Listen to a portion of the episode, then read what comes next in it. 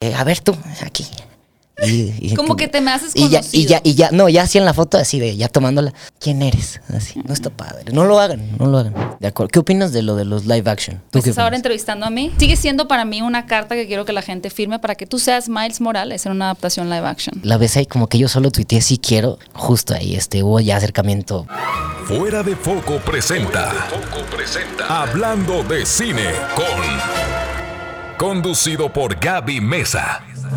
Cinefilos, bienvenidos al podcast de Hablando de Cinecon. Estoy muy contenta de que le hayan dado clic a este nuevo podcast, este nuevo video. Recuerden que pueden encontrarlo en todas las plataformas de podcast y si lo están escuchando en Spotify, no olviden darle clic al botón de seguir porque así apoyan a que este podcast siga apareciendo en las listas, que lo sigan escuchando más personas, descubriendo, porque la verdad la calidad de invitados eh, que están presentes no tienen, no, no, no, no, puedo ni explicarlo cómo es el invitado del día de hoy. Recuerden también que pueden ver este podcast en el canal de YouTube de Hablando de Cinecon. Y bueno, ya vieron el título del video, voy a leer una breve introducción de mi invitado por si algún despistado ahí no lo conoce, pues para que sepan quién es. Sin lugar a dudas, el cine mexicano está lleno de talentosos artistas con el potencial de llegar muy lejos. Y actores como Benny Emanuel son un claro ejemplo de ello. Desde pequeño, Benny estuvo rodeado de arte y no tardó en convertir su sueño en su profesión. El joven actor decidió iniciar su carrera a los 7 años y su gran talento pronto lo hizo destacar en el mundo del cine y la televisión. Empezó con pequeños papeles en populares series como La familia Peluche y Vecinos. En 2019 recibió su primer premio importante ya que su actuación en la película de la infancia lo hizo merecedor un premio Ariel como actor revelación. Dos años después, Manuel fue nominado nuevamente, esta vez como mejor actor por la cinta Cosas Imposibles. Aunque en la televisión pronto encontró gran popularidad y ha interpretado a icónicos personajes en series como La Secu y, como dice el dicho, Benny ya ha trabajado con directores como Roberto Fiesco, Kerry Fukunaga y Gael García Bernal, por lo que su carrera crece a pasos agigantados y no planea detenerse. Benny no teme hacer comedias, dramas o cintas controversiales y próximamente protagonizará Ugly, serie de HBO Max que nos promete una visión muy intensa sobre la industria de la música urbana. Así que cinéfilos, hablemos de cine con Benny Emanuel. Uh, ¡Wow! ¡Qué buena introducción, eh! Bienvenido. Muchas gracias. Qué feliz estar aquí. Oye, te chulé tu playera. Sí. Eh, pongan atención a la playera de Benny, que es eh, Frida Frida, Kahlo en ácido. En ácido. ¿Dónde encuentra uno algo así? No sé, ¿quieres que te diga la marca? Sí, a. No, ¿Sí? porque le vamos a dar publicidad. ¿por qué? ¿Para qué? No me mandan cosas. Mi mamá sabe bordar muy bonito. ¿A poco? Sí, pero no, no una Frida nacido, seguramente. Pero te bordaba cosas tipo en Navidad. Me hacía el suétercito navideño, sí. Ah. Sabe bordar ahí. No, no, no, no sé, estoy exponiendo algo que no sé si quiera mi jefa que exponga, pero sí, borda muy bien. No, pues cómo no quisiera que exponga su talento de bor- Sí, borde. claro.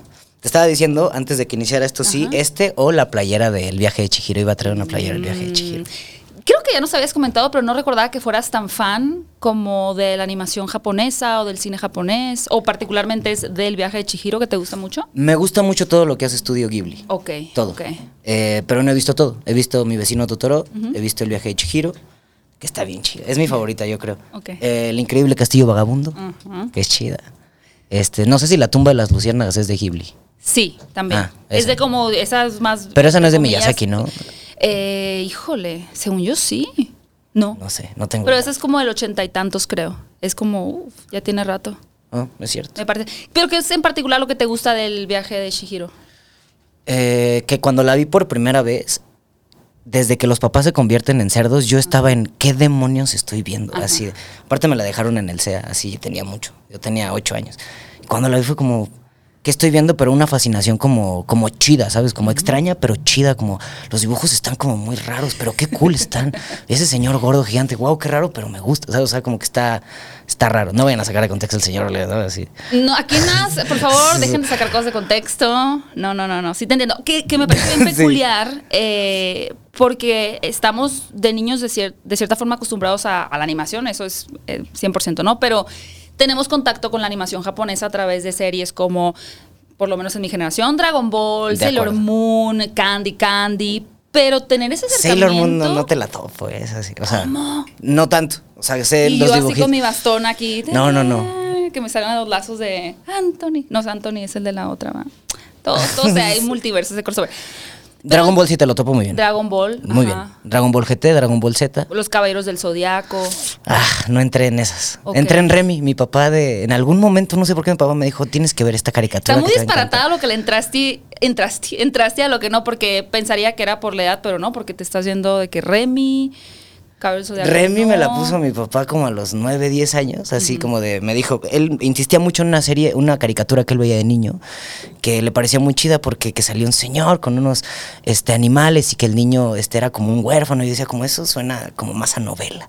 Y la terminé viendo con mi papá, mi papá la, la consiguió en DVDs y así, la- y la vi como a los 9 años, o sea, esas fueron mis caricaturas. Los cuentos de la calle Boroca es otra de mis caricaturas favoritas. Es- has comentado que es de tus favoritas esa, ¿no? De la vida así, cañón. Y te soy muy sincera, no sé cuál es.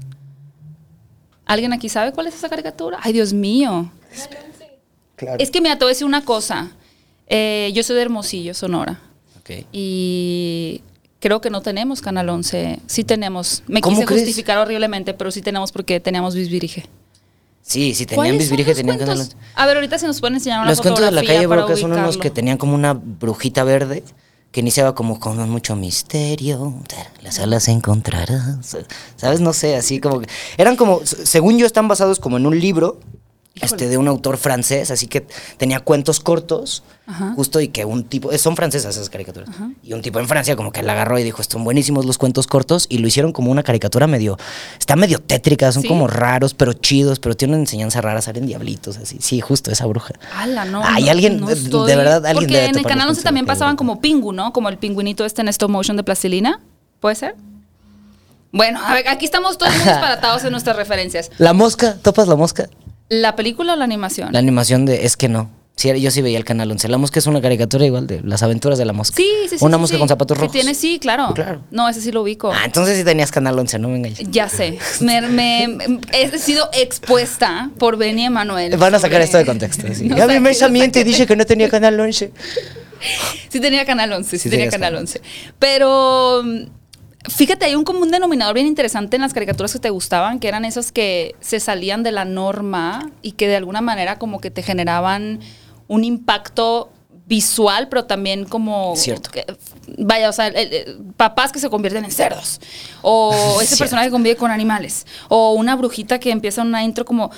Hay, algo bien curioso, ¿no? Como que te atraen ese tipo de historias. Sí, porque ya que pienso como las pelis que me gustan como de animación ahorita y son como animación igual oscura, como o sea, está chido, sí, sí es cierto, no lo había notado esa particularidad, pero no sé, Coraline me gusta mucho. Ajá. Anomaliza esta peli de animación como de Charlie Kaufman de Muy fuerte. del tipo de Eterno Resplandor. Ah, esa es una No lo vean, si se- no vean Muy fuerte. si uno ¿Por si qué? estás No, véanla. triste, Ah, siento que te pone más triste. un Cierto, poco. es cierto. Sí, sí, si estás triste te pone más triste, pero si no, te hace verlo como desde afuera. No sé, no sé si la vi triste o no triste, pero, pero es una gran película. Pero, por ejemplo, cuando estás eh, un poco angustiado o quieres desconectar un poco, ¿qué tipo de cine o series sueles ver? ¿Qué temáticas buscas para un...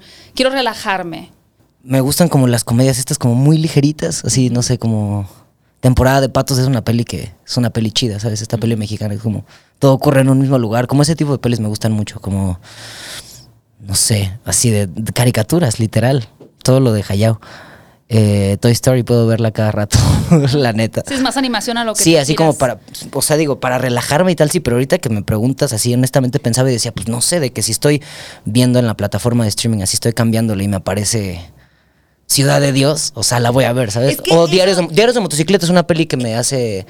Cuando termina, o sea, cuando termina como que es como de wow, viajar está bien chido, ¿sabes? O sea, como que quiero hacer el recorrido que hizo el Che, ¿sabes? O sea, Ajá, pero no sé si son particularmente animaciones, solo que son estas como que te dejan viajar, como el viaje de Chihiro, el viaje de Chihiro es una peli cuando ya estás ahí te permite viajar con Chihiro, estás como viviendo con ella todo lo que, o sea, bueno, siento que esas las que te ayudan a, ¿no? A salirte un poco. A salirte de esa totalmente. realidad. Sí. Es que me llama mucho la atención porque justo hay muchas personas que para desconectarse ven Sí. películas, sí que ya vieron, porque pues ya esa incertidumbre que va a pasar está controlada, ¿no? Entonces Cierto. la ansiedad se reduce al saber ya lo que va a pasar.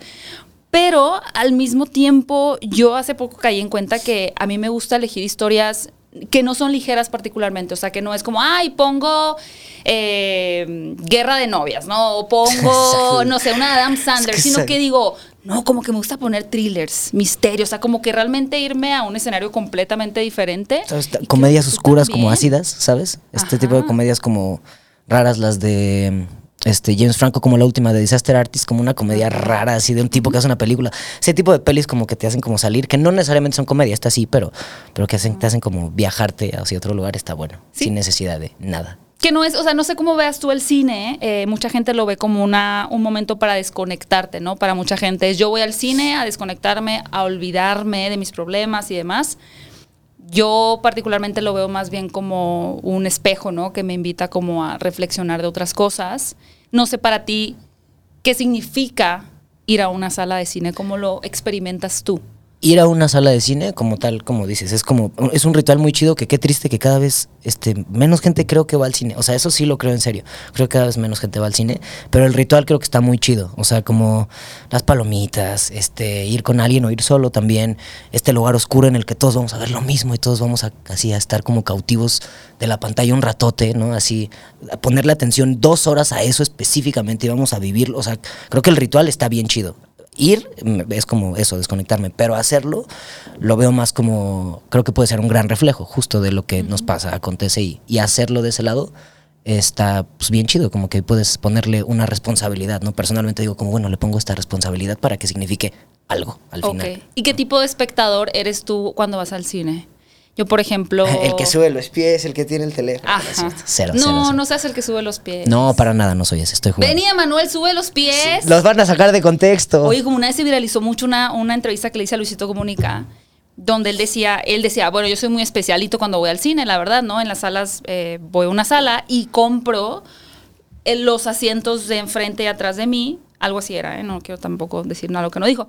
Gaby Mesa no- dice que... No, se viralizó un montón, pero tiene como un año eso que sucedió. Ya. Porque decía, hasta, ya sabes, páginas de que el Heraldo y de que Luisito Comunica compra. Es como, ay, oigan, Compra no todas nada las salas de cine para entrar. No tienen otra nota más sustanciosa. Más interesante, de, no sí. sé, cultura. Más sustancia, sí. ¿Qué- qué este, yo so- soy eh, espectador, no, no que compra toda la sala, pero este sí me gusta, si se puede, este, el VIP. Ese Ajá. está bueno, está lindo. Sí. Este, para estar más cómodo, más acostadito. Palomitas siempre, o nachos eh, con jalapeño. Y sí disfruto la peli. Soy ese tipo de espectador. O sea, como que sí, no soy tan buen espectador para las de terror. Soy muy malo. O sea, como de que no quiero ver el momento. ¿Sabes? Como que estoy como, ya, ahí viene, ahí viene. No. soy malo para el momento de las de terror. Soy bueno para las de comedia. Y soy muy bueno para las de. Así de que hay que estar ahí viendo en serio tres horas. Porque venga. Ok. O sea, para eso también. Me considero buen espectador. ¿Qué tanto eh, las películas te llegan a hacer llorar? ¿Es, es común que una película te haga llorar? No tanto, pero cuando pasa, ay, o sea, de que las recuerdo, pero son pocas, o sea, no sé si últimamente más, como que ando más sensible últimamente, pero recuerdo pocas pelis que de verdad así, de, de verdad así, este, eh, el- la deja chico, pero la, la versión de Richard Gere, que no sé cómo, este, recuérdame, no sé cómo se llama. Sí, sí, sí. No sé cómo se llama. Esa, pero de Sí, verdad. Hachiko, O sea, ajá. porque aparte me agarró en un momento duro, así de con mi mascota. O sea, eso sí me hizo mal. Sí, con mis papás también estábamos viendo en la sala. Eso me hizo llorar muchísimo. Este. Pero de ahí que recuerdo otras pelis como que me tocan y tal, pero no me hacen así tanto este, llorar, la verdad. Ok. A pesar de que me toquen mucho. Interestelar es una peli que en la escena donde está viendo Matthew a su hija, que ya está grande, así de que la dejé. Me fui dos segundos y ahora ya está enorme. Esa escena, me- o sea, como que igual me conmueve Te mucho. conmueve. Pero, pero así de que. Y no es porque soy súper duro. No, últimamente soy, me considero más sensible, pero no, es, es complicado, como que de verdad ahí me. Old este, ¿cómo se llama? Eh, esta peli que cuenta como la historia de un mismo tipo y fue el mismo actor que creo que es Ethan Hawke a lo largo de muchos años. Ah. Esa peli me hizo llorar. Sí, pero como la Ay, de mira qué bien la trilogía de... Boyhood. Ajá. Y te Ah, decir pensé que Boy. Afterson y... Afterson es bonita, pero no me hizo llorar. After Midnight, After... Ay, se me olvidó After, sí. Todos los After. Before, Before, sí. Before. Ah, no la he visto esa. Ah, esas son muy buenas también. No, Del mismo este- director Richard Linklater. Ok, le voy a echar un ojo. Boyhood me hizo, me hizo llorar. O sea, como Ok. que está. Ah, las ventajas de ser invisible me hizo llorar. Ah, está- ¿Sabes cuáles me hacen que me, me tocan esa fibra? Las de. Ya no somos chavos, ya, ya, ya no, ya dejamos de ser chavos. Esa fibra, esa fibra, esa. Es que dura. hay siempre, suele haber, digo, Foreja Chico, que Capitán es una cosa Fantástico. de- ah, sí, de esa me hizo llorar. Wes De- Anderson. Sí. Mm. No sé si es de Wes. Mr. Fantastic. Es la que protagoniza. No, ese es Mr. No, yo hablo una que protagoniza Vigo Mortensen. ¿Quién un- dirige esa película? No sé. Que de un papá como que educa a sus hijos para salir a la vida después de estar salvaje. Ok. Ok. Esa me hizo llorar. O sea, como que las pelis de, así como, sí, sí, de, tenemos como los coming of age, este, me hacen llorar. Esos me tocan esa fibra sensible. Sí, es que siempre Sí. hay una, hay una, uno va ubicando, por ejemplo, a mí todo el tema que tenga que ver con madre e hija me hace llorar. Como la película de Turning Red de Pixar. Ok. Dear Van Hansen de pronto tiene una escena por ahí que me hizo llorar. Todo en todas partes al mismo tiempo me hizo llorar. A mí, a mí me encantó, pero no me hizo llorar. Pero si pones una relación como padre-hija o After de te hizo amor llorar. y tal. No, porque es relación padre-hija. Ah, esa Si no hubiera te- sido una mamá, Ah. sí, seguramente me hubiera hecho. Ah, ok. Es como la figura materna específicamente. ¿Still Alice te hizo llorar? Eh, sí, también. Por ejemplo. Ay, sí, que tratando Tienen de- como una figura materna ahí. Ok. Pero tú tienes un tema con. Con el coming of age, como de, sí, de ya. Ya, ya, ya no más, este, Little Miss Sunshine. Little Miss Sunshine. O sea, como, sí, ese discurso donde la niña dice, no, no soy bonita, que le dice a su abuelo, ¿te acuerdas? Que le dice, ya no, soy bonita, y que le dice el abuelo, claro, y que empieza a decir, es como, no, no sé, fuerte. las coming of age, Y ahora es bien interesante, digo, hablando de este paso a la, a la- el coming of age, para poner en contexto a quienes no conozcan el anglicismo, son estas películas en donde vemos el paso hacia la madurez de los personajes, ¿no? Tenemos un personaje infantil Total. que atraviesa por ciertos cambios en su vida hacia un poquito la adolescencia o de la adolescencia ya hacia la, una juventud eh, más en forma. Pero tú viviste todo ese, ese paso de tu infancia, empezaste muy joven, todo el tiempo bajo el reflector. ¿Cómo ha sido eso para ti de ser un- una persona que ha pasado esos años como tan importantes de la adolescencia, la juventud, en un escenario? ¿Sabes qué? Que mucha gente te puede decir así con esta pregunta como, oh, se me fue la infancia, ¿no? Así, oh, lo sufrí mucho. Y no sé, yo creo que eh, desde niño, como que sí tenía una eh, curiosidad así muy genuina por los otros de mi edad que salían como o en la tele o en películas o lo que hacían, como que decía, ¿por qué lo hacen y tienen mi misma edad? Sí había una curiosidad, o sea, de que sí. Entonces, cuando yo tuve la oportunidad de, en lugar de estar, este, porque eh, entré al CEA a los siete años y estuve tres años estudiando el CEA infantil y después otro año más y tal, y era como, iba a la escuela, eh, salía a la, me dejaban salir temprano de la primaria para después irme y llegar temprano al CEA y así como que era la rutina de lunes a viernes, pero cuando estaba en lo de las clases, en serio era muy divertido, o sea, como que no... Antes de eso yo solo tomé clases como particulares, así en una, en una casa así cercana a donde yo estaba. eh, y el, el maestro me daba clases de actuación y canto, así como hay ejercicios básicos. Y esa familia fue la que se enteró, oye, va a haber un casting del CEA para que puedas actuar y tal. Este, o sea, fui al casting de la escuela, que el CEA es la escuela de actuación de, de Televisa, de niños. Y ya cuando tuve el chance como de actuar ahí, pues como como que no tenía ningún problema en pasar mis días ahí en lugar de estar pasándolos o jugando canicas o que lo hacía los fines de semana o jugar fucho o así. Pero no tenía ningún problema en pasarlo así como toda mi infancia y fueron de los 7 a los 11, 7 años, sí, como de- a los 11. De ahí llegó la oportunidad de estar este, actuando en otro país que fue la SECU, pero fue casi casi pegado terminando el SEA, o sea, en mi caso. Entonces como que todo ese proceso fue no sé si en el set como tal, pero sí aprendiendo de diferentes maneras, como, ah, de la actuación, ah, clases de canto, ay, ah. Y me gustaba, como que no tenía ningún problema en hacer eso o, o jugar con mis compas los fines de semana. Entonces, como que no lo, ni lo sufrí ni nada, me la pasé muy bien en mi infancia, la neta. Estuvo Ok. chida en ese sentido.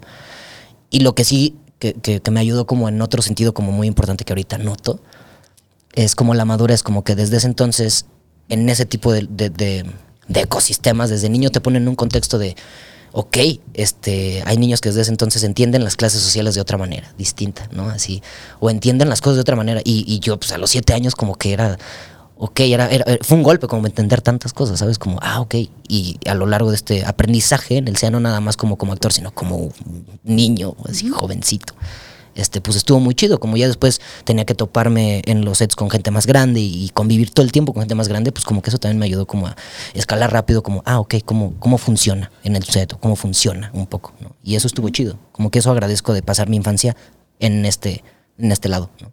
Ok, y, y cuando viajaste por primera vez, ¿en dónde filmaban la, la secu en, Se hizo en Venezuela, en Caracas. en Venezuela? Y allá estuviste un buen rato, ¿no?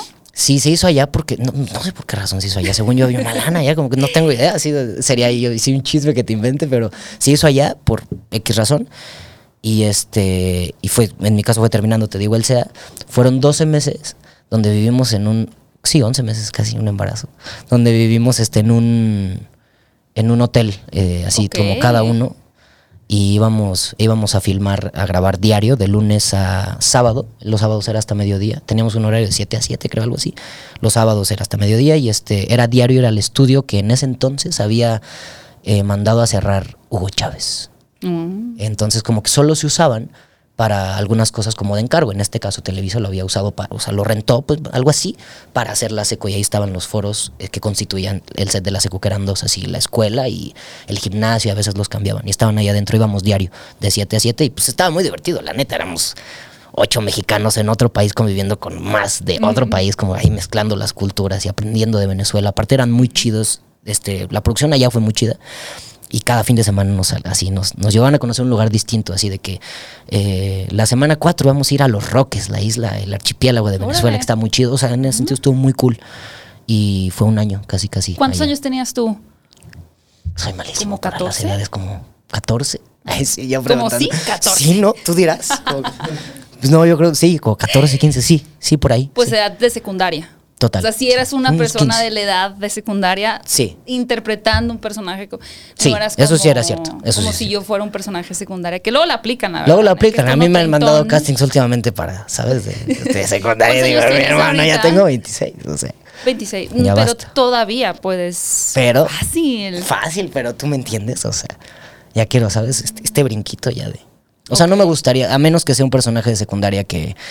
Así súper complejo, que el tipo no sepa qué onda con su vida. Así, ¿sabes? Como súper complejo y que sea un reto chido. Si no, Siempre que estás por lo buscando regular- eso, el reto en tu personaje. pues que hay algo así que lo haga como muy divertido, para mí sí está chido. Igual como siento que estas pelis que nos vuelven así como locos como espectadores son estas pelis que te llevan a otro lugar también como porque el personaje que estás viendo así está en otra, ¿no? Así de que el actor se está volviendo loco en cualquier sentido positivo o negativo de wow, este güey está el actor es súper este bonachón así, y ahorita es un tatuado maldito y, y me se la creo, ese tipo de cosas como que está chido y creo que eso es de lo que se admira, ¿no? De la actuación. Y cuando tiene eso creo que está muy chido. O sea, no nomás que sea el cambio físico, si tiene un cambio ahí está bueno, pero si es físico todavía está muy chido también. Y es bien interesante, ¿no? No sé si tú sientes que la audiencia, a partir de tus personajes que has tenido en diferentes proyectos, eh, asume algo de ti y luego descubren Sí. que eres muy diferente en, en persona. Eh, sí, sí, que eso es Que ha de ser un, un, este, un halago, ¿no? Que te digan, ay, pensé que eras diferente con base en los personajes que quizá no se te imaginan como más serio o más Ah, bueno, puede ser. Es que me, me han aplicado al revés, como que, ay, en tal personaje te ves buena onda y, Ah. está- y eres más serio, ¿sabes? Por eso digo como, sí, y sí me ha pasado, pero más al revés. Este, Ah, yo pensaría que, pues, yo del otro lado, ¿no? Que te dije, no sé, Chicuarotes, por ejemplo, ¿no? Ya. De, ah, yo imaginaba a Benny eh, de esta manera y luego lo conocí y vi que es como, ah, muy alivianado.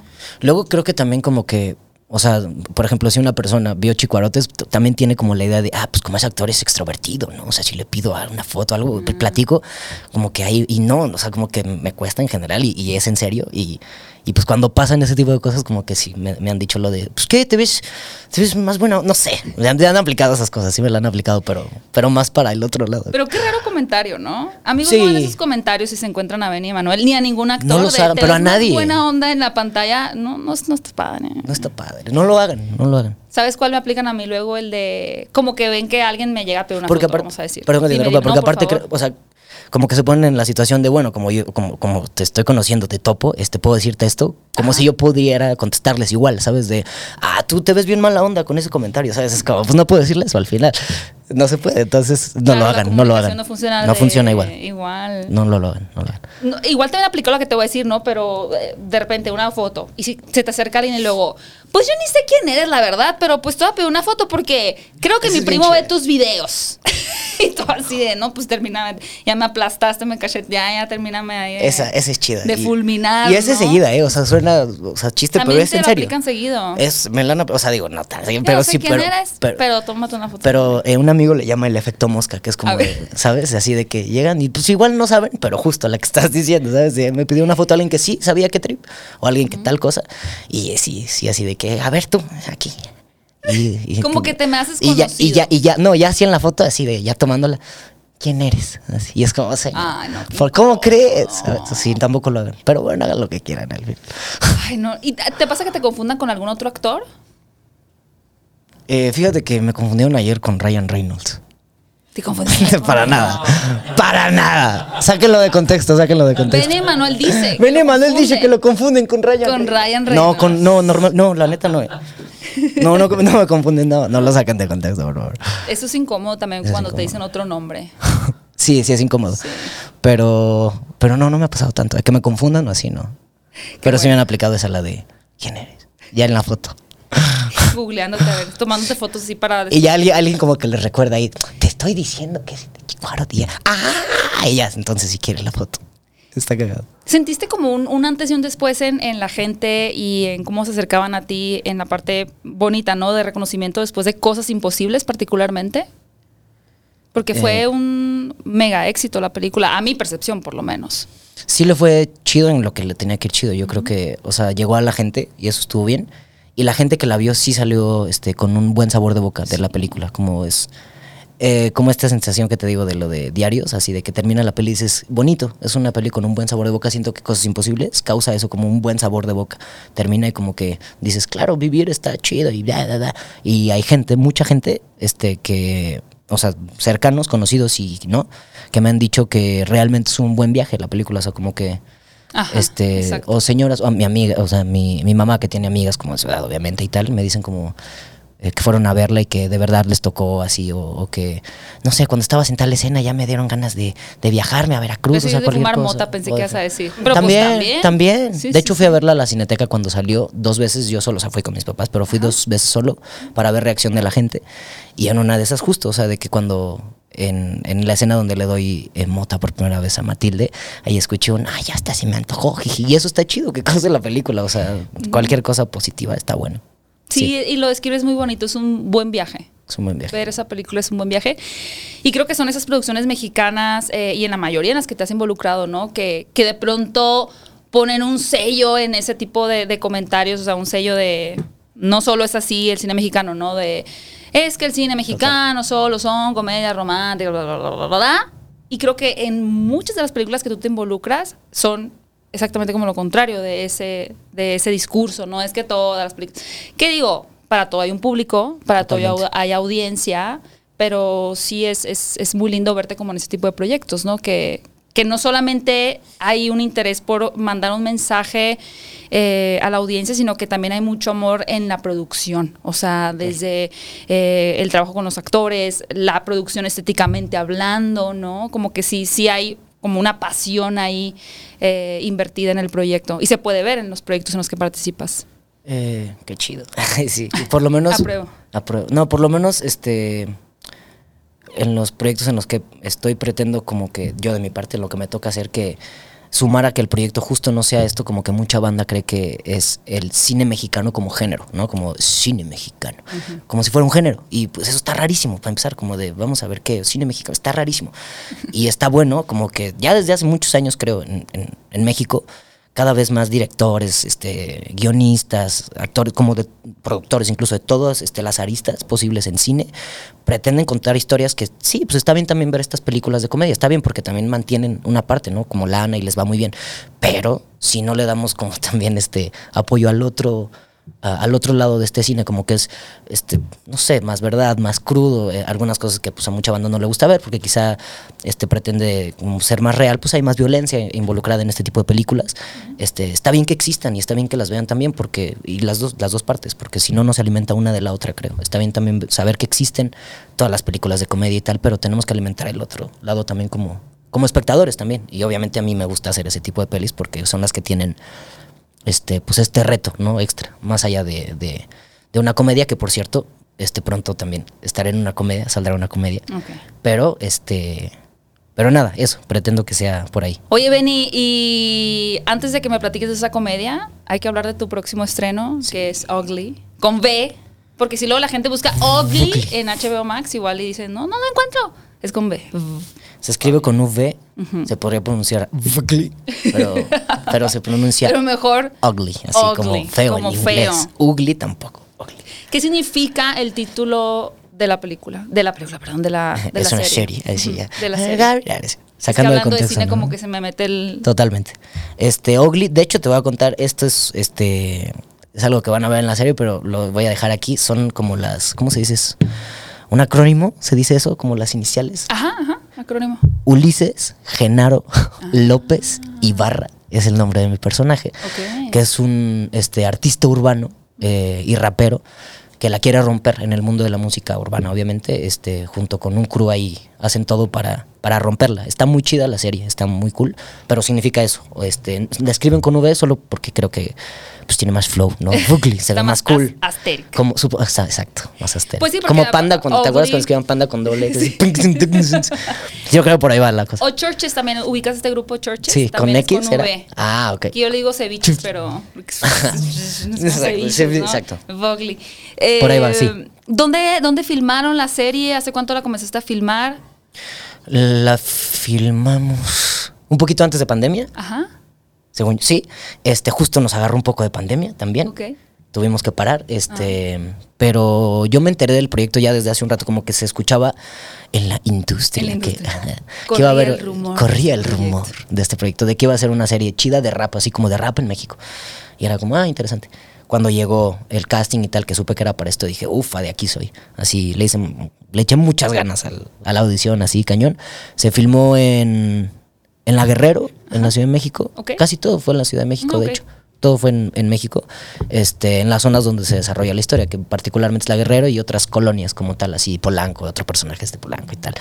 Eh, la serie como que sigue la historia de, de Ugly como tal. Este, y lo chido de la serie es que está acompañada como de solo personas que de verdad están involucradas en, el- en la escena de la música urbana. No solo de cameos o cameos o este, participaciones especiales, sino también hay productores musicales que hicieron, o sea, todas las rolas de cada capítulo son 13 de la primera. Este, no sé si podía decir eso, si son 13 de la primera, pero pues ya está. Este, Que sí dicen. sí, ah. La prueba que. a prueba, venga. Este, en cada, casi en cada capítulo hay una canción original hecha por un productor así musical chido de la escena de rap, así como Bruno G, o sea, gente que hace música para Rich Vagos, o sea, gente chida. Este hizo este, las canciones así como intercaladas. Y también hay participaciones de este, pues, gente de verdad de la escena. De cada una hay cameos como chido. Este está en unos Wow. Simpson a huevo. Tiene un personaje como tal, es personaje, este, Nathanael Cano. O sea, creo que la serie pues puede jalar como para para lo, lo que los que quieren ver eso y creo que desde hace ya un rato el auge de la música como este urbana en México está fuerte y así y creo que viene muy ad hoc la serie para este momento creo está muy chida ¡Wow! ¡Qué Sí. bueno para vender! ¿Ya? ¿Ya la quieres ver? ¡Claro! venga Me urge. Oye, pero. HBO Max 25 mil. En HBO Max, justamente mencionaste, ¿no? Que te preparaste mucho para la audición porque ya había esta inquietud de este proyecto que, Sí, del que se querías sabía. formar parte.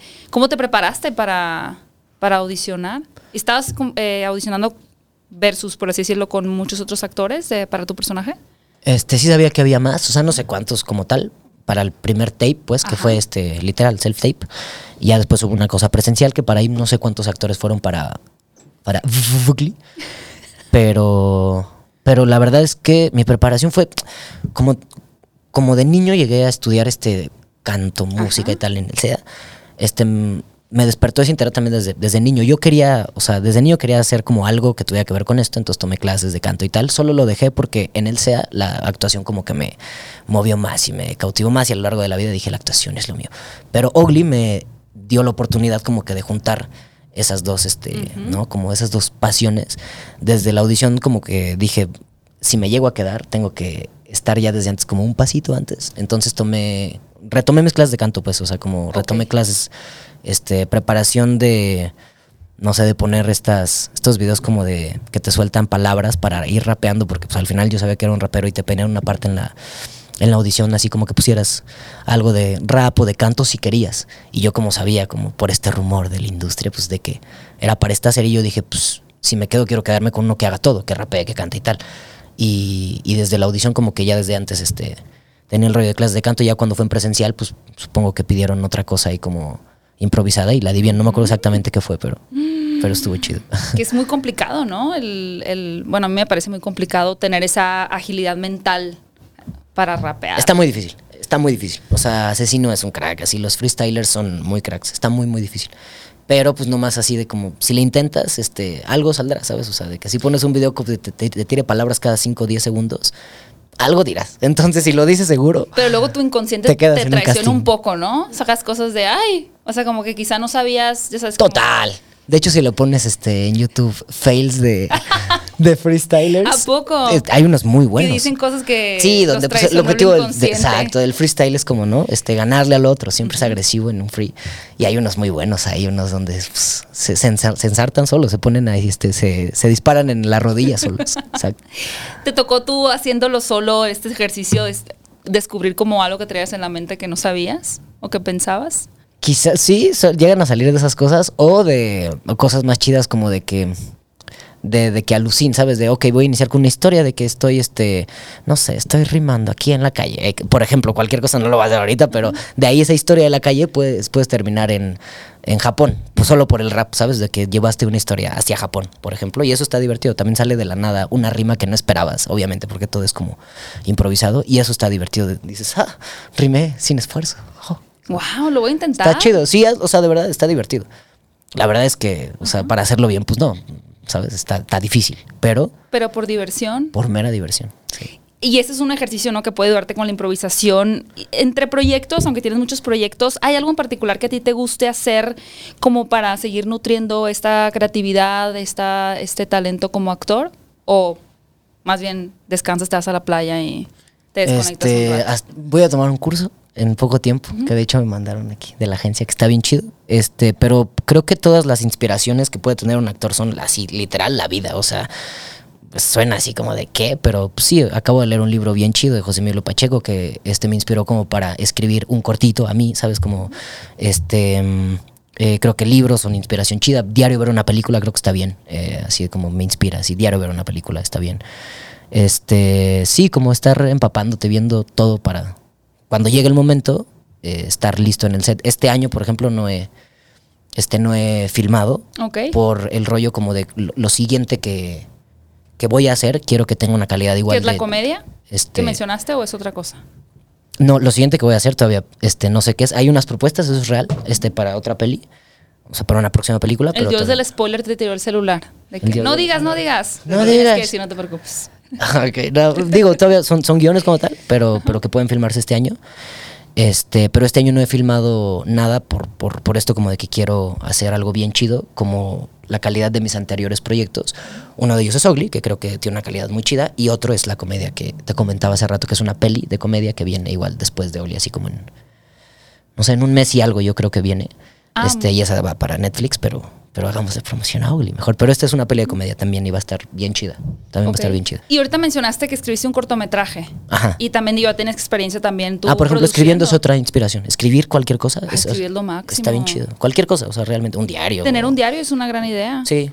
O sea, digo, yo lo, lo traté de iniciar hace meses. Ajá. O sea, como que solo pongo un día como muy así de que me pasó un highlight, ¿sabes? Así de así un día de esto se tiene que escribir, ahí pongo tal, tal, tal. Hoy me pasó tal para cuando quiera recordarlo, así regreso al diario. Pero no sé si diario, de, o sea, literal no es un diario, es un esporádico, lo voy a poner. Un Es de vez en es un- cuando. es un de vez en vez. Un de vez en vez. Sí, lo, no es un diario, pero, pero funciona escribir lo que sea para igual. Lo para- que estás sintiendo, pensando. Sí, total. Sí, funciona mucho eso.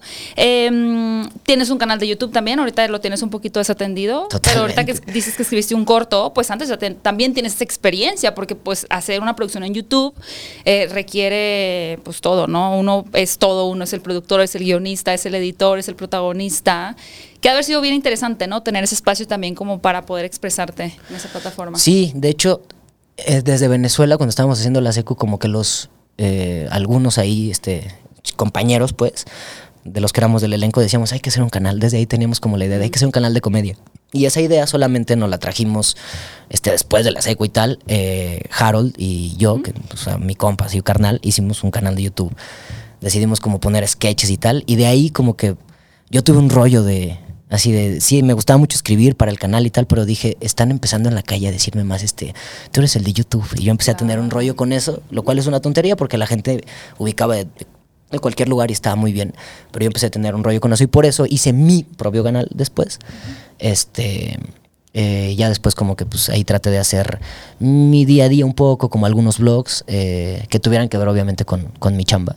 Pero sí voy a retomar, eh, no mi canal personal, pero voy a retomar algo en YouTube junto con otros amigos, así actores, eh, para escribir cosas ahí, treparlas y hacerlas, por eso lo del cortito y tal, sí pretendo hacer. Pretendemos hacer cosas. Este, Y subirlo a redes sociales. Sí, aún no sabemos, sabes, como cómo puede estar así, bien la movida, pero sí, sí pretendemos irle para allá, sí. Y te gustaría entonces eventualmente dirigir también.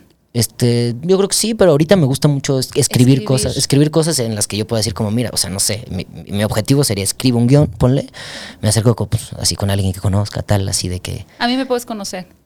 Acércate conmigo con el guion. ah, venga, es- ponle, ya estamos en este caso, ahí está el guion, Es y me ayudas a hacerlo.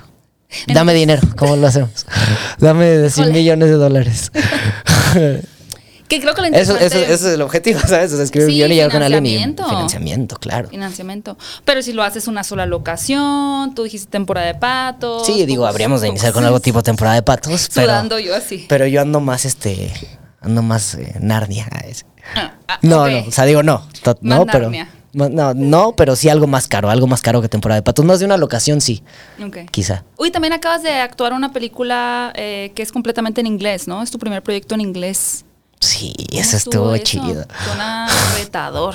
Estuvo retador, eso estuvo chido. Este, un día me, me habló un, mi agente de Estados Unidos y me dijo, oye, mi Benny, te tengo un guion. Yo le dije, ¿cómo que un guion? Me dijo, sí, te quieren para, para un guion. Yo dije, yo así, con esta actitud como, ah, ok, mándamelo. Me lo manda, no pasó nada, o sea, yo no lo leí tampoco. Y después de un mes, así, un mes y algo, me dice, mi Benny, leíste el guion, la directora te quiero conocer. En Zoom. Y yo, ¿cómo que me quiere? ¿La directora? ¿Cómo? Y me dice, pues sí, este, te propuse directo para esta película, así de que eres tú. Y yo, ¿de qué? Y pues ya dije, claro que quiero este, el Zoom era en inglés con la directora. O sea, bueno, ya todo fue en inglés a partir de ese momento, pero yo andaba desde ese momento como, no. Y entonces me metí otra vez como a cursos particulares de inglés, así de como para estar medio fino con eso. Estaba muy nervioso, todo el tiempo estuve muy nervioso. Los primeros encuentros con la directora en Zoom, yo estaba de, ¿qué tal que no le guste? Que ella dice, no, no, no, que ya no sea él. Este, los primeros dos fueron así, en Zoom. Después ella vino a México, nos conocimos. Y ya me contó este, como por qué demonios quería que fuera yo y tal. Eh, vio un par de cosas de mi trabajo y lo cual a mí me pareció como bien chido. Y ya fue la- justo el primer proyecto que- en el que me tocó actuar todo el tiempo en inglés, este, comunicarme todo el tiempo en inglés. Para mí el reto ya era eso, o sea, como de por sí actuar, hay un tren de pensamiento todo el tiempo de, ok, agarro la taza, porque agarro la taza, porque tal, tal, tal, tal. Ajá. Este, en inglés no nada más es porque agarro la taza, sino tengo que decir lo de la taza en inglés. O sabes, hay, hay todo un trip y está muy divertido, muy chido, pero, pero por rato sí era muy demandante, porque cuando salga la peli verán, es una peli de terror que se llama Hail Mary. Es como terror suspenso. Es como una adaptación contemporánea de... eh, Como el nacimiento de Jesús. ¿o algo como sí de este, de este mito bíblico, pero contemporáneo, como el nacimiento del Mesías, pero ahorita, este, siendo perseguida por un demonio, así un monstruo, este, es María. En mi caso, eh, mi personaje sería José como tal. Entonces me toca hacer mucho y me tocan muchos speeches así como muy largos. Chonchos. Chonchos. Y pues esos días de llamado donde eran como los speeches más largos, yo estaba de Dios mío, así de... De hecho, Y había partes... Había, leyendo el guion y viendo así. Sí, o sea, por partes traduciendo, ah, ok, tal, tal, justo. Y de hecho, los primeros dos días así de filmación estuvo. Te digo, los primeros días fue lo más como este demandante, ya después me la pasé como realmente bien, ya no, ni siquiera pensaba en lo de inglés después, o sea, ya era como, comunícate y hazlo, porque pues al final, ¿qué? ¿Sabes? No, van a saber que no está perfecto y qué, ¿sabes? No importaba. Pero los primeros días yo era así de, así de en otra. Me daban indicaciones, me acuerdo que en una me dijo, este, Rosemary, que era la directora, Rosemary Rodríguez, gran directora que también ha dirigido este, The Walking Dead, Ok. me, me grita así, una como de, Benny, towards her, así como algo enfrente de enfrente. Ajá. Y yo así de, ya, yeah, you're ready, ya. Y yo, Pero sin cortar. Ven y todo, y yo como, ya, y ya como que la compañera, así, actriz, la, la, este, la coprotagonista, la protagonista que hace María, que se llama Natalia del Riego, me dice, así nomás me mueve, me hace así como, cositas así mínimas, era como de, ya, y llegaba así, y Rosemary, no, no, no, y era como, tenía que llegar así a darme la indicación, era como, wow, los primeros días, ya después dije, tienes que relajarte porque no te la vas a llevar así toda la película, entonces ya como que me la empecé a pasar más chill durante toda la peli y me la pasé realmente bien, y aparte hay escenas, este, que siempre te preguntas cuando estás viendo una peli de terror de esto cómo, así cómo la levantan en el aire, ¿sabes? Como, ¿Cómo la levantan en el ¿Cómo aire? la levantan en el aire? Pues hay veces que hay un tipo vestido de verde. Y así que Eso la levanta. muy divertido Muy divertido. ver. Muy divertido. Porque es como yo estoy, tengo mucho miedo. Hay un demonio que está levantando aquí a alguien. Pero en realidad es un tipo vestido de Sobre verde todo con un tú que así te da como miedo ver con, películas con un de mamelú. terror. Yo soy muy Eso miedoso. te ha haber dado mucha paz estar en una película de Mucho- terror y decir, sí. ah, ok, ya la otra que una película de terror ya voy a tratar de verlo como cómo estaba filmado, ¿no? Y Totalmente. eso baja un poquito el miedo. Eh, digo, sigo sin ver películas de terror después de filmar una, porque sigo siendo miedoso en ese sentido, pero ya vi cómo levantan a la muchacha, ¿sabes? Este, justo así hay un tipo con mameluco verde y así yo. Y pues ya, está muy divertido, realmente está muy chido hacerla. Este, sobre todo cuando ya te la pasas bien eh, quitando la barrera del idioma, ¿no? Pero sí, este, esta peli se estrenó en. Todavía no se estrena ni, ni de manera así en cartelera en Estados Unidos ni acá, pero tuvo su. Pues sí, su estreno en este. Su estreno no oficial, no sé cómo se le dice, en South by Southwest, en este festival que no topaba antes de ir, que era de música, es de música y tal, y de cine, está muy chido, de televisión. Este, y nada, eh, la peli está muy cool, está muy divertida. Y ¿Ya la pudiste ver? ya la vi, la vi allá, en ese estreno la vi. ¿La sufriste un poco Mucho. o no? Porque Muchísimo. Todo el tiempo, pues yo estaba nada más como, esto le pude haber dicho mejor. Ah, demonios. Ah, no, yo me refería por el miedo. No, yo la sufrí casi por no eso. te gusta verte entonces. Yo la sufrí por eso. Ya después este, me la mandaron y la vi en mi casa y la neta es que la peli funciona bien, está chida. Este, no sé cuándo vaya a salir acá ni allá, pero, pero funciona muy bien y está chida. Ojalá y este, jale para más cosas en Estados Unidos. Pero qué interesante que si sufras viéndote luego. Porque Sí. O sea, digo, no, no siempre, la verdad es que no siempre, pero en este caso particular sí, porque pues yo sabía que era un reto, era un primer reto, este, un primer acercamiento, pues, este, complicado y particular para mí, porque era en inglés, porque la peli, porque era un personaje, no era una cosita chiquita, ¿sabes? Era como, ok, este es importante, es un personaje chido, ¿sabes? Este, quería hacerlo bien, entonces como que viéndome era como, ay, ven y ay, guasha, guasha, está en inglés, ven y carajo, ven, ¿sabes?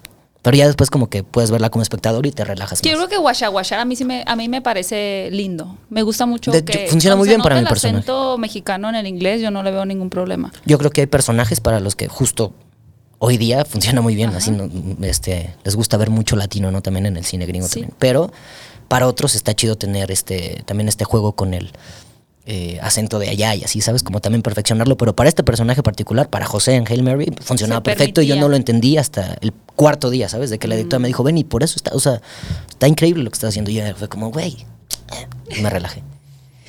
Qué paz. Qué paz. Que sí pudiste, porque luego tal vez hubiera seguido así hasta ya finalizado el rodaje, decir, Total. Tuve que haberlo disfrutado más, ¿no? Pero qué sí, bueno los que sí te Sí, primeros tres días estaba como perdido y ya después me relajé mucho. ¿Harías algo en francés, aunque tuvieras que memorizarte las Sin líneas? duda. De hecho, es, o sea, eso está padrísimo. O sea, algo en francés, en italiano. no sé. Japonés. japonés. No sé si yo podría hacer algo en japonés, así Claro. de. Claro. Caballero del Zodíaco 2.0. Jalo.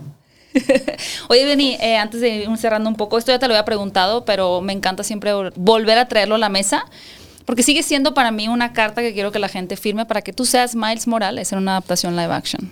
Yo quiero ser. Siento que mientras más lo digamos, más cerca estamos de que se pueda volver una posibilidad. Y siento, estoy de acuerdo contigo. Y desde la vez ahí, como que yo solo tuiteé si quiero.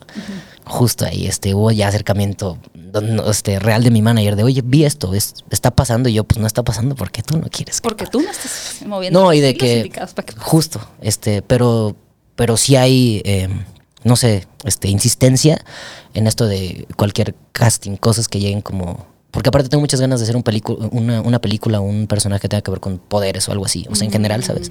Si es Miles, increíble, pero si no, también quiero jugarle a eso sin duda, y, y estoy muy pendiente con eso, o sea, como castings, cualquier cosa. Y como dices, quizá no Miles Morales, pero creo que cada vez se ha abierto más el espectro de justo lo que dices, ¿no? De tener más actores latinos involucrados en esas producciones hollywoodenses, apelando específicamente también a eso, a que se note que son latinos, ¿no? Totalmente, y, y es también de lo que están queriendo ver ahorita, por eso creo que es un buen momento, pero, pero a ver qué. ¿Tienes un superhéroe favorito? Sí, se llama Nightcrawler. Ajá, Nightcrawler. Es este, ah, de los X-Men, sí. Este tipo es uno de ellos. Creo que Magneto está bien chido. Este, Batman, no puedo dejar de decirlo. Que Es chido. ¿No te gusta? Sí. ah, es pensé que, era mi como. favorito. ah, es que hasta, ¿sabes? Hasta mencionarlo es como de los mejores actores ahorita. de- Leo DiCaprio, ¿sabes? O sea, es como, es obvio. Pero Batman creo que está bien chido también. Sí. También puede ser una versión de Batman. Una versión de Batman. Sí, ¿por qué no? Ah, caray. Todo se puede ya. Ahorita todas las adaptaciones. Diría el chicharito, se- imaginemos cosas chingonas. Sí, sí, sí. Venga. Todo se puede hacer una adaptación. Estoy de acuerdo, ¿eh? Estoy de acuerdo de que ahora Batman está en un multiverso. Exactamente. Y entonces, este, mexicano, Batman mexicano. Me Me encanta. gusta. Oye, Benny, ya este, mm, Me encanta porque ves un montón, siento que de películas tienes hasta esta idea de ver una película a diario. Sí, está chido. ¿Cuál fue la última película que te sorprendió? O sea, que realmente dijiste, wow. El Triángulo de la Tristeza, que no la había visto en cines y la vi eh, antier. No, no, ya tiene. Este, ya tiene, pero es la que más me ha sorprendido de las últimas que vi. O sea, como que, ¿what? Es buenísima en todos los sentidos. Se inicia como con unos modelos y dice, ¿a dónde va esto? A una relación de unos modelos de pareja. Cero tiene que ver con eso. O sea, se van a un crucero y una locura así ya promocionando esa peli, pero es buenísima. O sea, me sorprendió todo lo que estaba pasando. El final es buenísimo. Este, todo. Bueno, no quiero decir nada, pero terminan aquí y están en otro lugar totalmente. Sí, Está buenísimo, buenísimo. No, pero aparte suena como que no, no, antes de ver una película no te bañas tanto de información, no, para no... No, pues si no que Para ir un poco en blanco, pues. Sí, de es acuerdo. que ahora hay, por ejemplo, ahorita la sirenita, ¿no? La sirenita, yo creo, siento que ya vi toda la película y todos los clips que han sacado en, en YouTube de que, y la escena bajo el mar, y la escena en la lancha, y la es como que, o sea, ya llega uno a la sala a ver la película y ya viste la mitad de la película. De acuerdo. ¿Qué opinas de lo de los live action? ¿Tú ¿Me qué estás ahora entrevistando a mí? No sé, solo es una pregunta que ya cambió, ¿no? Mira, yo siento, yo no estoy a favor de este comentario de arruinaron mi infancia, porque siento que no. la película sigue ahí. Sí, o sea, no si ahí, yo no. quiero ver la sirenita live action, siempre puedo ver una y otra vez la película clásica. Ahí existe, total. Creo que Disney se sumó a una tendencia en la que se creía o se tenía la animación un tanto devaluada y, y la creencia de que para que sea más llamativo tiene que ser live action, ¿no? Claramente hay una conexión mucho más directa de la audiencia con un personaje si lo ves en carne y hueso. Total. ¿no? Que ya no es Jasmine animada, sino que, oye, es Jasmine, Total. una actriz y tal.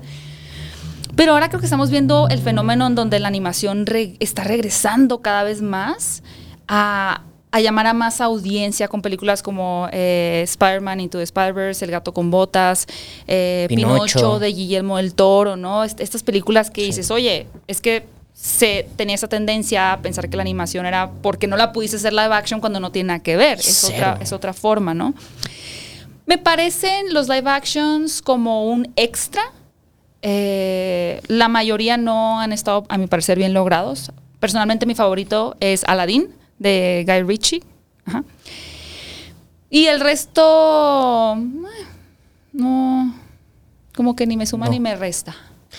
Ok, yo creo que, o sea, sí, solo, no sé por qué lo pregunté, pero también me, parece interesante escuchar las opiniones de esto porque eh, tampoco me parece justo que digan, este, eh, se arruina la infancia, no, tampoco va por allá, pero creo que solamente que no, o sea, que algunos no son necesarios, ¿no? O sea, es lo único que yo creo. Por ejemplo, estuvo, a mí me gusta, el que más me gusta de los live action son este, los que involucran eh, animales, como el, Rey Rey León, León. o eh, el Libro de la Selva, que creo que pues, hay algo más especial ahí en ver a los animales, pero de ahí en fuera como que digo, no sé si es necesario ver al- a, Sebastián como un cangrejo. ¿en Bueno, pero serio? también esos peces que pusieron en la Ajá, sirena. No lo he no sé. visto, pero Sí, una mojarra, se te antoja ahí con un, este, una cebollita y Sí, unas tortitas de ponerle maíz, limón, ¿no? Al ¿sabes? flounder. Sí, ¿sabes? Sí, es un personaje chido, es Se buena me onda. agua la boca. Sí, un cevichito, se me antojó así un cevichito, ¿no? Es que sí se ve muy feo, la verdad. Yo tenía la, la esperanza de que aplicaran la de Sonic.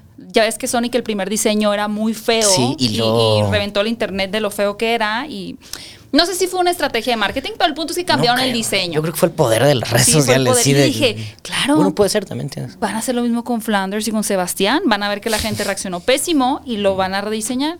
No, pues Y aquí no. me quedé sentada, ¿no? Esperando el rediseño porque Quedé. quedé. Permanecí. Permanecí. bueno, se me emociona mucho ver la sirenita porque quiero ver cómo resolvieron la parte de abajo del agua. Sí, las igual por morbo. La actuación Pero- de Hailey Bailey. Pero, o sea, pienso, por ejemplo, en live action de Lilo y Stitch y digo, ¿por qué? ¿Existe? Se está haciendo un live action de Lilo y Stitch. ¿En serio? Es que siento que ahí es llegar como al límite, ¿no? Decir, ¿Cómo vas a hacer "Uy, Stitch adorable? Pues mira, con esas referencias del Flounder. Está bien bonito así azul, ¿no? Sí. Así, wow, qué raro.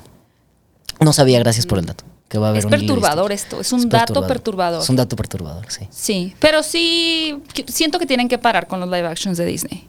yo también. Tienen o sea, que no- parar. Todo esto es para eso. Yo también creo que tienen que parar, pero. Teníamos que llegar a esa conclusión. Yo también creo que los live action tienen que parar. O tienen sea, que parar. tienen que y también parar. no tienen son que necesarios. parar un poco los reboots, remakes, precuelas, secuelas, spin-off, recuelas. Ya, ¿no? Porque si hay, ser Ya, muy honesta, sí hay algunos que me emocionan, como Beetlejuice 2. No lo sé, tampoco. A mí sí me emociona Beetlejuice 2 porque sigue siendo, siempre se planeó Beetlejuice 2 desde el inicio de la, cuando se eh, presentó la primera Pero película. tantos años. Sí. Pues que Michael Keaton tiene mucho que dar todavía. Estoy de acuerdo Con una contigo. Ryder, ahora con Jenna Ortega. Sí, estoy de acuerdo contigo. Como que Tim Burton medio se nos descarriló. Pero pues igual Se nos- se nos fue para- no, se nos fue pero- para allá al monte. Va a regresar ser algo bien chido. Sí, hay que traerlo, hombre. ya, ya. Benny, última pregunta ahora sí. Eh, ¿Te gustaría, tienes directores, directoras eh, extranjeras con quienes te gustaría trabajar? Sí. Eh, extranjeros en general. Bueno, Christopher Nolan creo que es un director saso. ¿Cuál es tu favorita de Nolan? Ay, me la pusiste difícil. Está entre Origen y Inter- e Interestelar. Ok. Tenet es chida, pero creo que el Origen es. Es que no sé, está entre esas dos. Esas dos. Este. mm, Bueno, Toma nota, yo- Nolan. Aquí tienes Memento es muy buena. para casting. Memento es muy buena. Memento es mi favorita. ¿Memento es tu favorita? Ok. Es chida, muy chida. Este, Nolan, eh, quiero trabajar con Pablo Larraín. Que Wow. Que sé que él hace puras cosas chidas. Sí. Puras cosas chidas. Este, directora, quizá Greta Gerwig, o cómo se pronuncia. ¿Cómo, cómo, cómo lo También pudiste haber sido un Ken en el multiverso de la Barbie. No lo sé, no sé si en Barbie. Le, le hubiera dicho que no a Greta. Señorita, la próxima llámeme. A la pro- al No me próximo interesa guion. ser un Ken. Al próximo guion. Este. un Ken. Claro, no te animas. Oye, si es para Greta Gerwig, sí te animas a ser un Ken. Ken No lo playero, Ken sé. astronauta, Ken chef, Ken actor, Ken. Ah, ¿Puedo escoger mi versión de Ken? Sí, sí, sí. Quiero ¿Cuál ser versión serías de Ken? Ken Buzo de Alcantarilla. Así como también para la banda, ¿sabes? Para, para la gente. Buzo de Ken Alcantarilla. buzo de alcantarilla. Excelente. Pues, pues, pues sé lo que quiera Ya hacer, lo habías ¿no? pensado. O sea, al eso. final es- Esa respuesta no está. Para nada. No, no, fue este. No, pero eso es una de las actividades que cuando me han preguntado así, ¿de qué otra cosa serías? Me gusta decir buzo de alcantarilla porque pues en realidad no, pero chef sí. Ken chef sí. Ese sí. Ken chef y lo uso. Este, pero no, no sé si me gustaría. Bueno, Greta, em, obviamente con. Él no es extranjero y de hecho no responde a tu pregunta, pero me gustaría trabajar con Guillermo del Toro. Claro. De los tres amigos, creo que es como el, el- Me gusta más el cine de Alejandro, pero es que Guillermo debe tener unas cosas bien locas, ¿no? Así de. Sí, de que mira, ve los dibujos que hago. Así. Todo lo veo muy viable. Sí. Ah, ok, venga, jalo. Sí. Pues no sé, venga, jalo. Ay, qué emoción, Benny. Me emociona mucho tu carrera porque, digo, eres muy joven, has hecho cosas increíbles y sé que vienen proyectos todavía más grandes para ti. Venga. Ojalá. Te Pues, deseamos mucho éxito aquí en Hablando de Cinecon. muchas gracias. Aquí voy a tomar mi café caliente. Ya es este mi café caliente. Es agua, es agua. Sí, me- agua. Ya se estrenó la serie de Ugly en Ya HBO. Max. Me encantaría que invitaras a la gente a que la vea para que descubran el talento de Benny para rapear. Venga. También. No, pues real no se pueden perder. Ugly, este, ya está en HBO Max. Eh, les va a encantar. Es por lo menos yo creo una propuesta que en México, por lo menos en México, sé que es una cliché esto, pero es real. Por lo menos en México no existe una serie de rap así en español. No existe, no existía. Ahora ya, en, en HBO. Ya la creamos, sí. Ya la creamos, ya estamos ahí. Excelente. ¿Y tus redes sociales, dónde te puede encontrar la gente? En- ¿Ya te quitaron tu verificación azul? No. Elon Musk. ¿La No. tienes todavía? La tengo y muchos me dijeron, ¿qué pagaste? Y digo, no, no pagué, yo no pagué. Pero no sé cómo sucedió. eso es importante, dice. No, no, pero pues es que hay varias bandas que sí me reclamó de qué te pasa. No sé, yo, "¿Qué? ¿de qué hablas? No tengo ni idea de qué. No sabía que un día dijo Elon de que ya no va a haber palomitas. Lo dijo así, de que un día ya ¿Sí? no iba a haber, ¿no? Y ahí todo el mundo la tiene todavía, ¿no? No, yo no la tengo, ¿no? Yo te paso mi palomita. Ah, bueno, gracias. Me te la, me te la mando me en la heredas. Te la heredo. Gracias. Simón. No, porque luego me van a estar tachando a mí que pagué. Mejor quédatela. Ah, pues, Te la ¿para la qué? regreso. Bueno, en Twitter estoy como Benny-Emanuel. Ok, ¿y en Instagram?